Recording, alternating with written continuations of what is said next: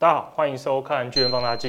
那我是罗小小，我们今天很荣幸邀请到一位非常特别的来宾，那卢燕丽燕丽姐。那我先帮他帮他简单介绍一下，像有些观众朋友可能会认识，他有一些可能不认识。那不过如果你常在 YouTube 看那个财经理财的话，应该一定会看过他的节目。感谢，我们流量还不差，对，超前部署，对对，应该说非常的好，不论是订阅或观看人数啦，都可以说数一数二。啊、名列前茅啦，要谦虚一点。对，那燕丽姐之前是有很多的呃，不管是媒体、财经媒体的经验，像 Smart 嘛，然后金周刊，然后到也有一些金融业相关的经验，所以我觉得，呃，对于今天能有幸邀到燕俐姐来分享一些投资理财看法，对于我们的听众或是观众，绝对是很大的加分。哎，其实客气了，主要是因为我想，如果对我很熟悉的观众朋友，可能是看新闻哇哇看了长达十年以上，就知道其实呢，我在荧光幕前呢，至少是出到超过十年以上了。那有些呢，呃，是透过 YT 节目来认识我，那其实也会很清楚，就是我就是从。不敢说什么贫户三级跳啦，我觉得呃，主要还是透过投资理财，可以让我们确实是从比较家境比较辛苦的一个情况呢，嗯、是有一百八十度的一个大转变。所以我想，我今天来就是跟大家分享一下，确实，如果你越年轻越早呃采取所谓的一个理财行动的话，我想累积财富的效果会越好。嗯、好，那我相信大家一定很想听到底如何从好像比较。不是这么的富裕，变成达成理财目标嘛？我相信大家一定很好奇。那我们今天再回到说达成理财目标，我就要讲到其中一个为什么今天这一节发想，是因为我们其实居然买基金在最近推推出一个产品叫聚宝盆。是。那聚宝盆很多人应该听了想说什么概念，搞不清楚。其实聚宝盆最简单来讲就是母子基金。嗯，对。那母子基金，我想很多投资人应该如果有理财经验，一定很熟悉了。对，因为其实我自己的 YT 节目至少做了五次以上吧。哇，这么多啊！收看跟反应如何？哎，其实大家都很有兴趣。嗯，嗯，然后呃，不瞒您说，我觉得观众朋友留言最多的就是，那母基金跟子基金到底要怎么挑？那我的母子基金是要挑同一家基金公司，还是要分开来挑？哎，这个答案今天接下来的节目会跟大家做分享。非常棒，因为其实呃，说真的，巨亨买基金从成立以来我们一路推出了非常多我们认为说对投资人有帮助的理财商品。从一开始，我们把一包不同的基金组成一个投资组合的趋势宝，然后到后来，我们认为说希望鼓励投资人在做定期定额的同时，也不要忘了单笔投入的好日子。我们也推出一个就是解放投资人配息的压力，就是让他自己打造自己配息基金的自由配，然后再到现在的聚宝盆。那我们其实。我我个人认为说，其实我们是希望可以满足各种不同投资人投资需求。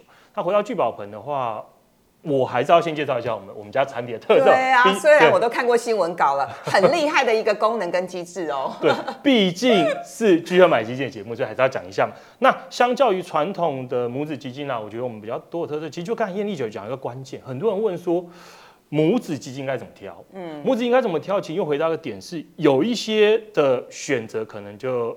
只有同一家的产品，或者是有一些它里面只能同一家搭配搭配自己的母跟子一定要同、嗯、同一个。那我们的特色就是我们里面的产品线非常多元，有一大堆不同家的基金公司的精选基金，所以它解放了投资人的自由度。这第一个。那另外的话就是其实我们里面同时也有加码停利这几个机制也都做得很完整，所以我觉得对于投资人在规划，尤其是就是。你有一个财富目标如何实行的时候，我觉得它就是一个很好的工具。其实你刚刚有一句话打动了我，哎，什么？解放投资人的自由度，真的。同时呢，也是打开了大家投资的视野跟雷达。对，超棒的。那再来的话，就我们刚才提了一些我们的特色嘛。那再来就会请问燕丽姐说，那您对于母子基金？毕竟那个就像你提的嘛，讲录了五集的节目了，至少所以一定有非常多您独到的见解。那可以请你分享一下。好，我先讲一下，就是因为毕竟有些新的观众朋友，他们可能还是没有听过母子基金，对，或者是一知半解，所以我们还是先来做一个厘清哦。那到底什么叫做母子基金？母子基金呃理财法的一个好处，对，那简单来说，呃母子基金不是只有定期定额而已哈。那因为如果只是讲定期定额的话，观众朋友只要只要听一分钟，然后节目就可以关起来。定期定额不就是每个月扣三千、五千，或者是五号、十五号、二十五号各扣款一次，不要你干单了。好，那我的意思说，就像我们主持人刚刚说的，有些人觉得这种定期定额，第一个太无聊，那第二个好像累积财富的效果没有那么的惊人。嗯嗯。那所以呢，母子基金理财法就是。我们同时有母基金，同时也有子基金，母子基金搭配起来之后，它的累积财富的效果会比单纯的定期定额要来得好。所以呢，第一个重点就是母子基金理财法，它累积的财财富的效果会比会比单纯的定期定额好。嗯。那第二个重点在于，就是说母基金它是比较稳健型的标的。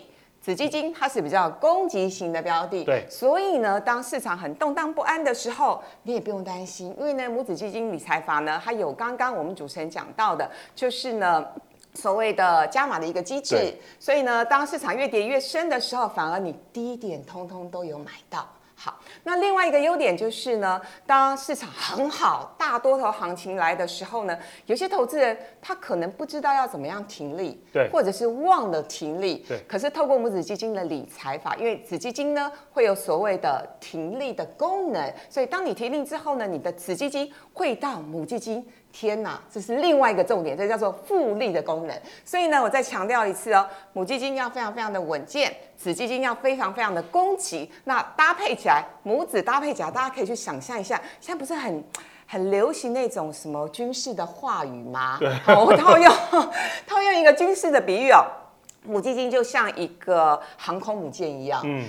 非常有力量的、非常扎实的航行在大海当中。嗯，子基金就像那些会攻击那些小小的这个天上飞的一些呃攻击舰一样。那其实你这样母子基金搭配起来之后呢，你就可以创造比较长期稳健的累积财富的效果。好，我觉得我再做一个补充好，好，就是因为其实我们之前有针对这个写一篇文章，因为我觉得我们比较起以下几个不同的机制，一个就是单笔投资嘛。一个就是定期定额，那另外就是就是母子基金。我觉得母子基金有点像是介于型的概念。什么叫介于型的概念？是因为很多人呃，因为有些人不是那么年轻嘛，有些人不是那么年轻，可是他有一笔钱，他可能有个五六百万，或一千万，然后可是他离退休可能还有十年二十年。那传统而言，这些投资人可能都买一些复合债券，或是或是平衡型基金，就是很保守嘛，就是感觉好像。可以避开一些股票大跌的风险，可是追寻一些比较积极点报酬啊。可是我我们这个东西的出发点就是，那对于这类这类的投资人，有没有方式可以在它保存稳定跟抗跌的同时，增加它的报酬率？所以这就是刚才提到母子基金啊，怎么怎么搭配？就是因为其实母基金其实就像刚才燕丽姐讲，它本身一定是个很安稳的基金，可能是复合债券，可能是平衡型。那这类的基金，在我买入单笔一口气买很大笔进来同时，我再把一部分钱每个月每个月转去转去扣一档很积极的子基金。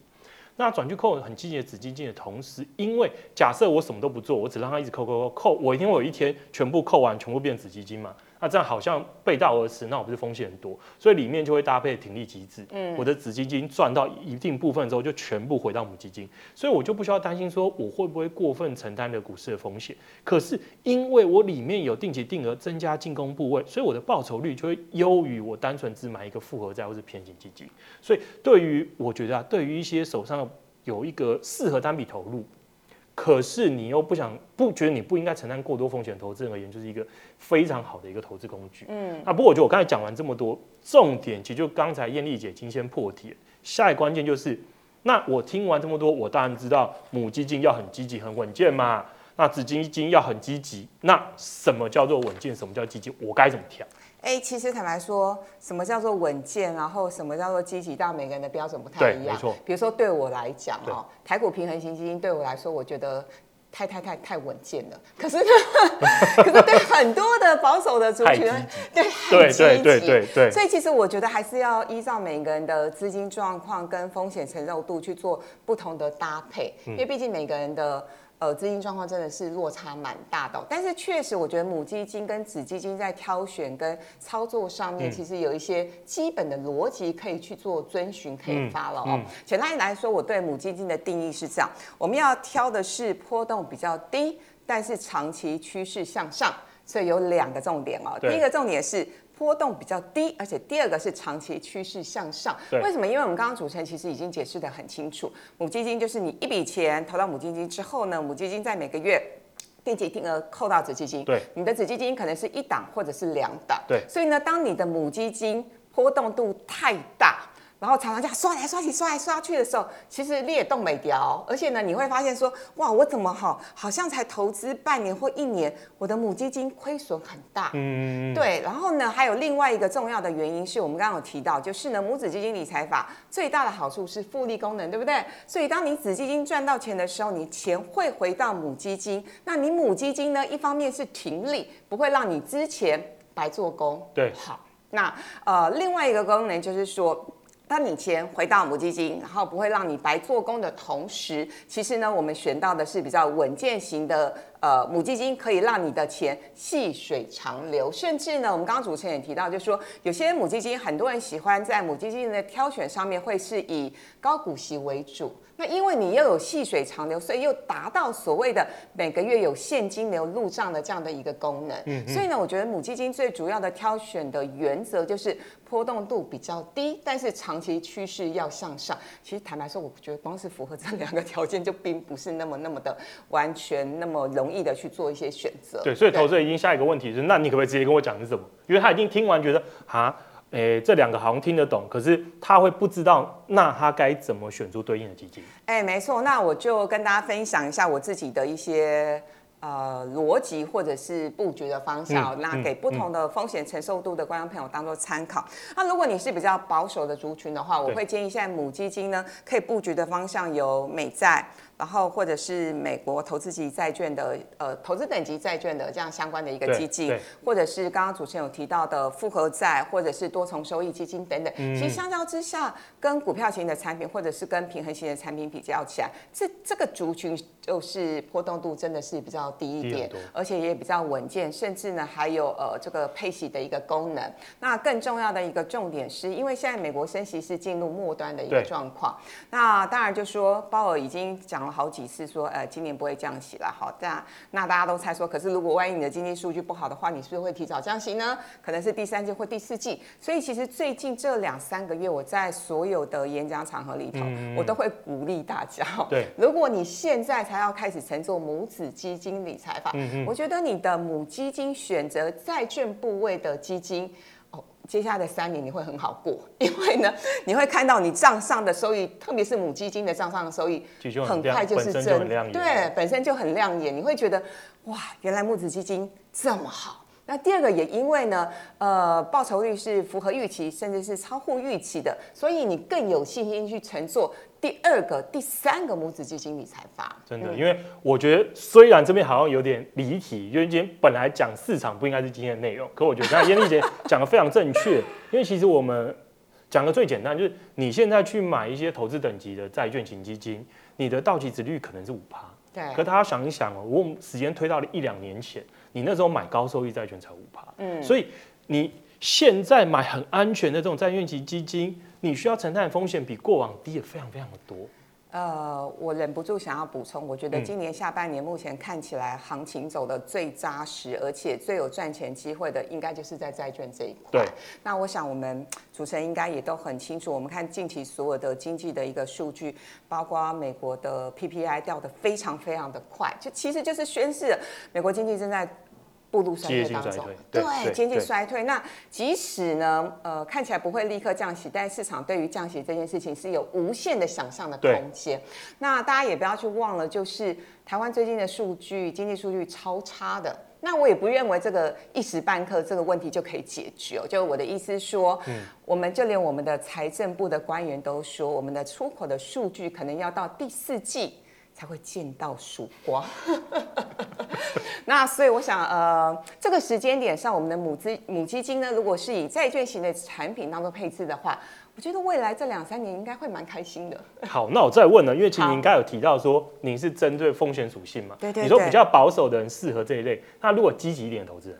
好，不管是你稳健型或者是畸形型的投资人的话，我的建议是这样：如果是稳健型的投资人，当然就是全球平衡型为主了，嗯、因为全球平衡型又比单一市场的股票型，呃，股票平衡型的基金又又要来的稍微分散一点点。所以如果你是比较呃稳健型的，就是全球平衡型跟新兴市场债为主，嗯、因为新兴市场债基金跟我们前面讲的投资等级债的基金比较起来，它的波动度会稍微大一点。对。但其实最近有很多观众朋友问我说，那那个新兴市场债到底能不能碰啊？因为新兴市场债，嗯、呃，当然每一家的配置不太一样，但基本上墨西哥啊、印尼呀、啊，那呃，我们就要去想哦，当市场衰退的时候，这几个国家的政府债，大家会觉得它安不安全？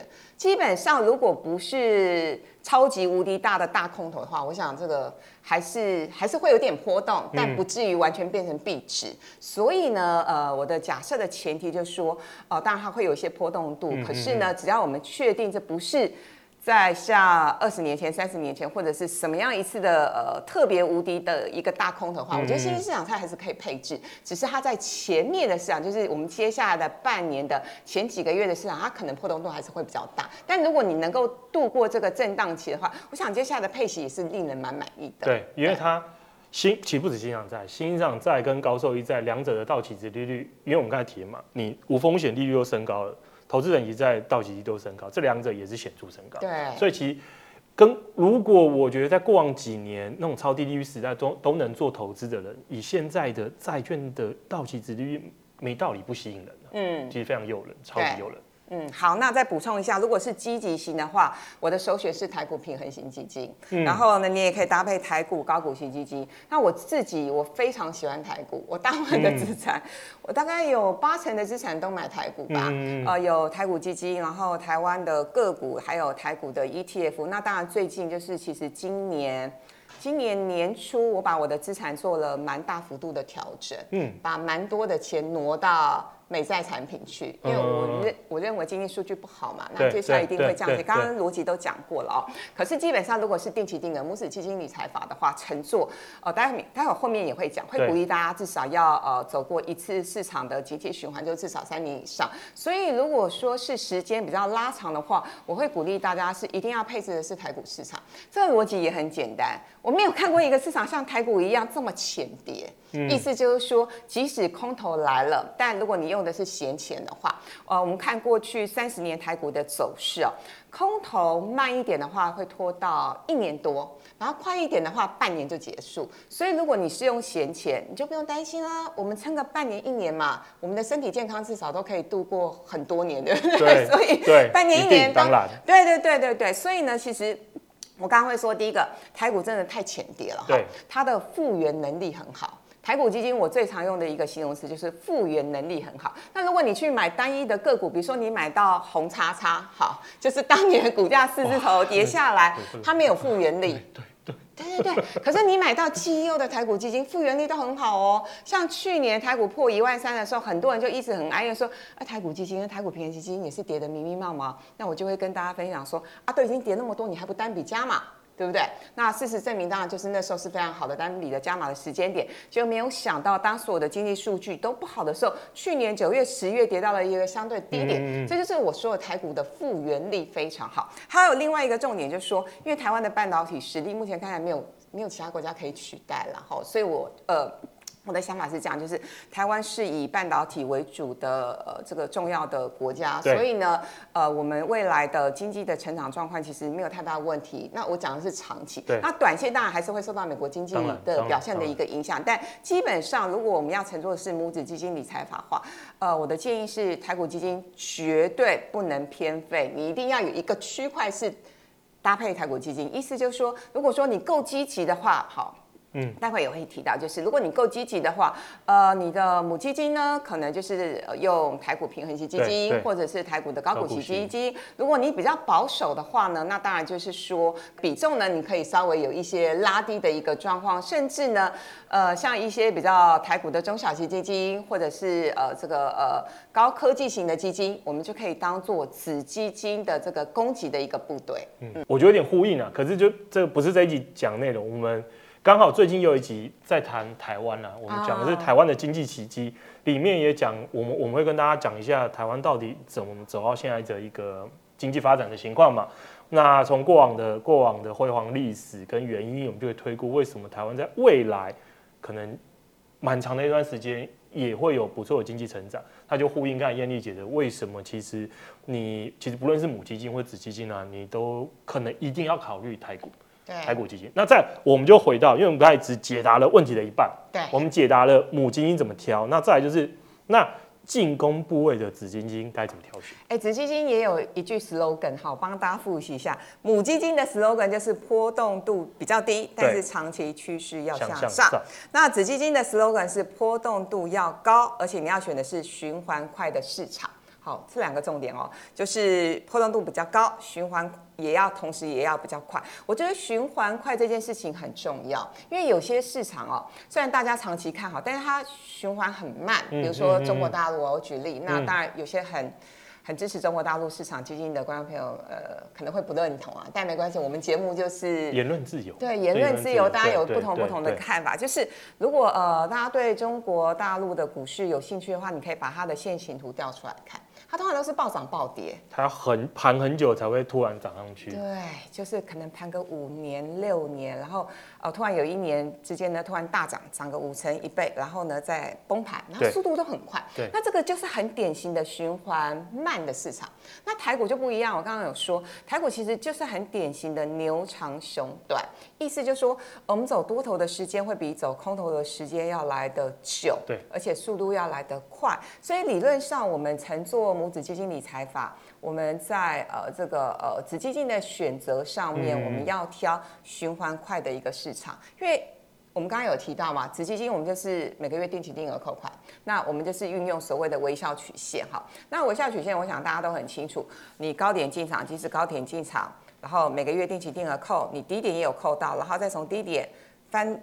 扬到另外一次高点哈，这叫做一个循环。嗯、那每个市场的走一次循环的时间不太一样，比如说像台股跟美股，大概平均二到三年可以走完一次循环，哎，速度很快哦哈。那可是有些市场，比如说像中国大陆，它可能要走完一个市场的景气循环的一个市场的时间就会拖比较久。嗯，嗯。所以呢，我到今天我母基金搭配子基金，如果我子基金的循环的速度很快的话。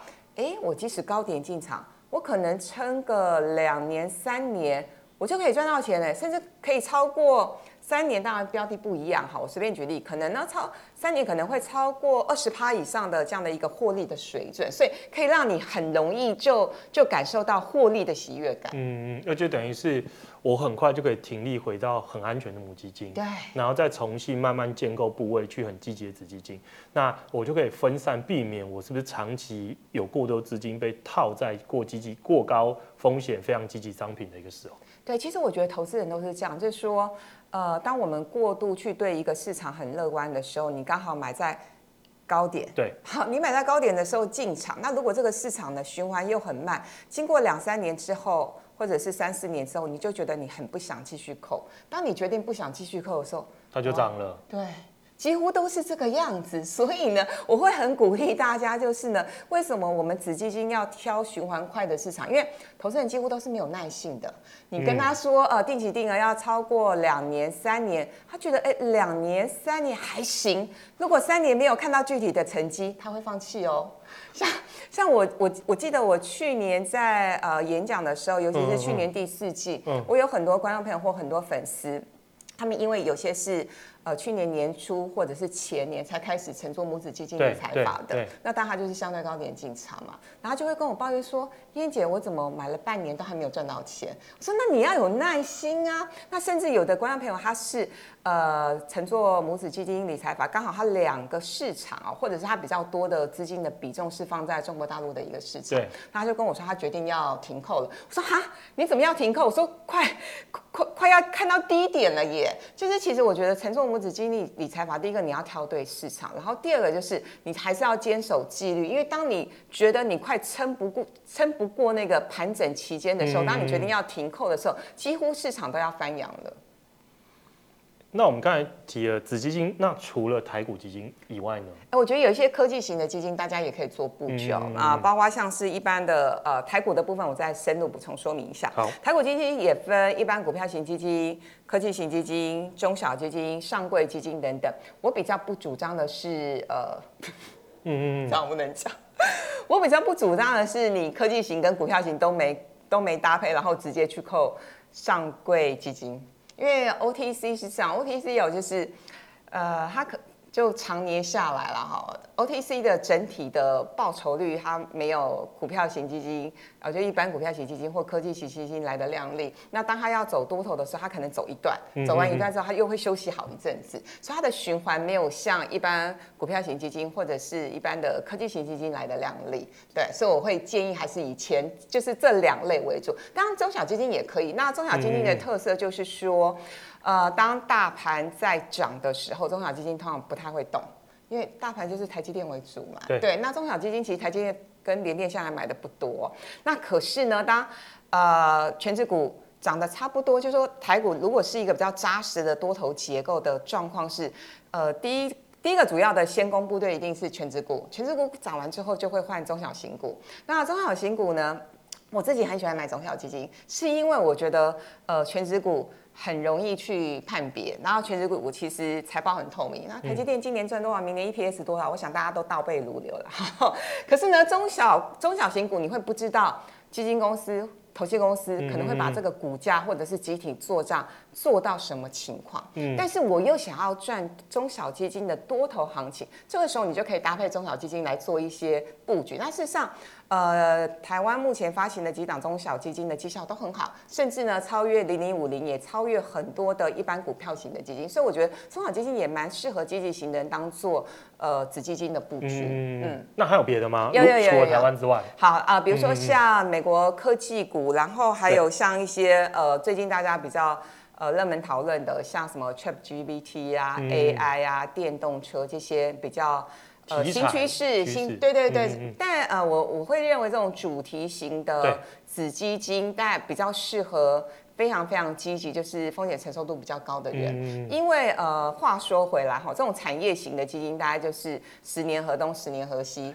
十年前我们不知道，原来电动车发展这么快速，那十年后电动车会是主要的未来趋势的产业吗？我想，对，不知道，不知道，不知道，不知道。啊。那也许十年后有另外一个崭新的题材，对，对，所以其实这种产业型的基金，我个人会认为它不会是我们的主要的配置，嗯，除非你的钱真的太多，你买到不知道要买什么，嗯，那你就配置一下这种主题的型的基金。否则基本上我我我我还是会建议，就是以一般的股票型基金或科技型的基金为主，不要硬去切一些就是很特殊的主提型的产品，